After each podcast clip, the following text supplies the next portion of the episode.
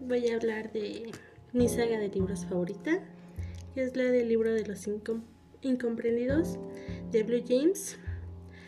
En lo personal fue una saga que me marcó porque con ella empecé el mundo de la lectura. Mi primer libro fue Buenos días princesa, sin embargo mi favorito hasta el momento de esa saga es No sonrías que me enamoro. Tiene una trama más interesante, trata sobre jóvenes que son amigos y siempre fueron incomprendidos en cierta forma por ser diferentes.